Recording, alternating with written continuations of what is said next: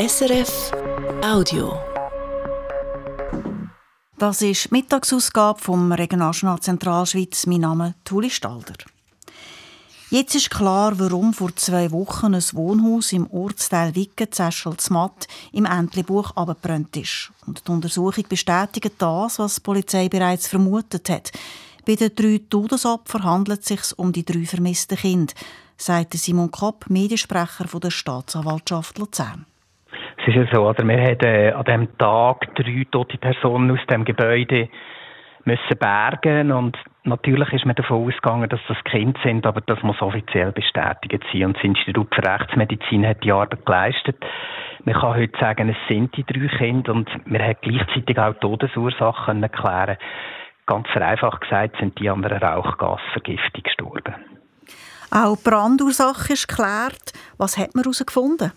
Dort ist man einen grossen Schritt weiter. Brandermittler von der Polizei haben herausgefunden, dass das Feuer im Gössel von der Koche ausgebrochen ist, also im Bereich vom, vom Abfall.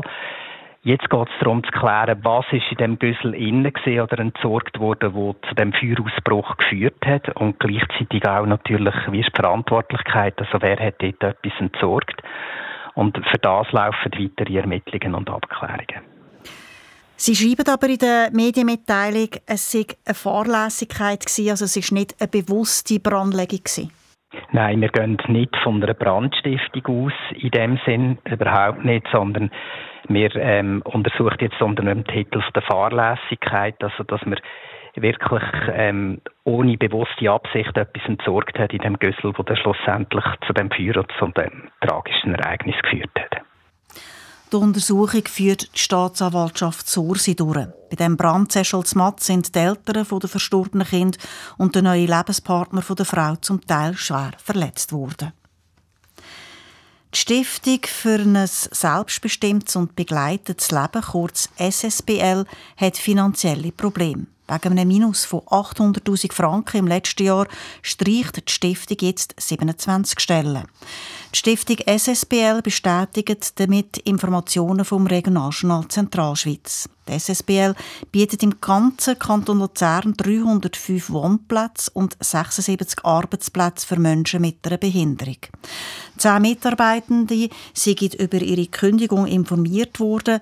Die anderen 17 Stellen werden durch natürliche Abgänge eingespart. Auf Anfrage sagt die Stiftung, dass die Stellen auf der Ebene der Administration und Projektleitung eingespart werden und nicht bei den Betreuerinnen und Betreuern. Rekordgewinn von fast 125 Millionen Franken für die Zuger Kantonalbank. Das ist ein Plus von fast 30 Prozent gegenüber dem letzten Jahr. Damit sieht es bei der Zuger Kantonalbank gleich aus wie bei den Kantonalbanken von Nidwalden, Schweiz und Luzern, wo ihre Ergebnisse letzte Woche herausgegeben haben und ebenfalls Rekordgewinn verbuchen. Der Hauptgrund für die guten Zahlen zu Zug ist, dass die Kundengelder um 4% auf sind und dass es bei den Zinsen sehr gut gelaufen sei. Unter anderem auch wegen der Zinserhöhung der Schweizerischen Nationalbank SNB. Das sagt der Chef der Zuger Kantonalbank, Hans-Peter Riener. Also beim Zinsergebnis ist es so, dass wir unsere Kundengelder massiv steigern können. Das haben wir bereits im Jahr davor angefangen. Wir haben unsere Zinsen erhöht auf den Passivangebot, also auf den Sparkonti beispielsweise, haben die Zinserhöhung von der SNB äh, sofort weitergegeben an unsere Kundinnen und Kunden. Das hat uns äh, viel mehr Kundengelder äh, gebracht, zusammen mit dem Vertrauen, das da ist in unsere Institution, in unsere Bank. Profitieren von dem guten Ergebnis tut auch der Kanton Zug als Hauptaktionär. Er kommt im Gesamten 42,6 Millionen Franken über. Der grösste Teil davon ist von den Dividenden. Die soll gleich bleiben, nämlich bei 220 Franken pro Aktie. Da braucht es aber noch das Einverständnis der Generalversammlung. Und jetzt kommen wir zu dem Thema, wo wir bis Mitte Woche einen besonderen Fokus drauf legen. Schweizer Wahlen im Regionaljournal. Am 3. März wählt der Kanton Schweiz eine neue Regierung und ein neues Parlament. Knapp einen Monat vor diesen Wahlen schauen wir genauer an und wollen wissen, Was sind das für Leute, die hier kandidieren? Was bringen sie für Erfahrungen mit und was für Fähigkeiten? Uns nimmt aber auch Wunder, was denken eigentlich junge Leute aus dem Kanton Schweiz über die Wahlen? Wir sind darum unterwegs und haben Kantonsschülerinnen und Berufsschüler gefragt, was die Regierung und das Parlament im Kanton Schweiz in Zukunft könnten verbessern ja, also ich bin sicher der Meinung, dass der öffentliche Verkehr da ein bisschen gestärkt werden im Kanton Schweiz. Ich bin jetzt halt sehr viel mit dem ÖV unterwegs und ich finde, da am ÖV-Angebot kann man sicher noch etwas verbessern und anpassen. Ja. Nicht zu viel bauen, also auch ein bisschen Landschaft lassen.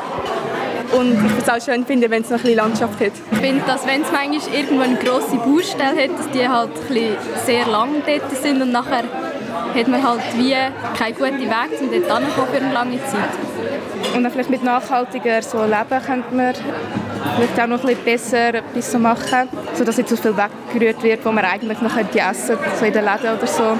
Technisch würde ich sagen, sind wir vielleicht noch ein bisschen hinten drin. Zum Beispiel, wir haben recht die Internetprobleme. Ich denke mal, sind wir definitiv nicht die Einzigen.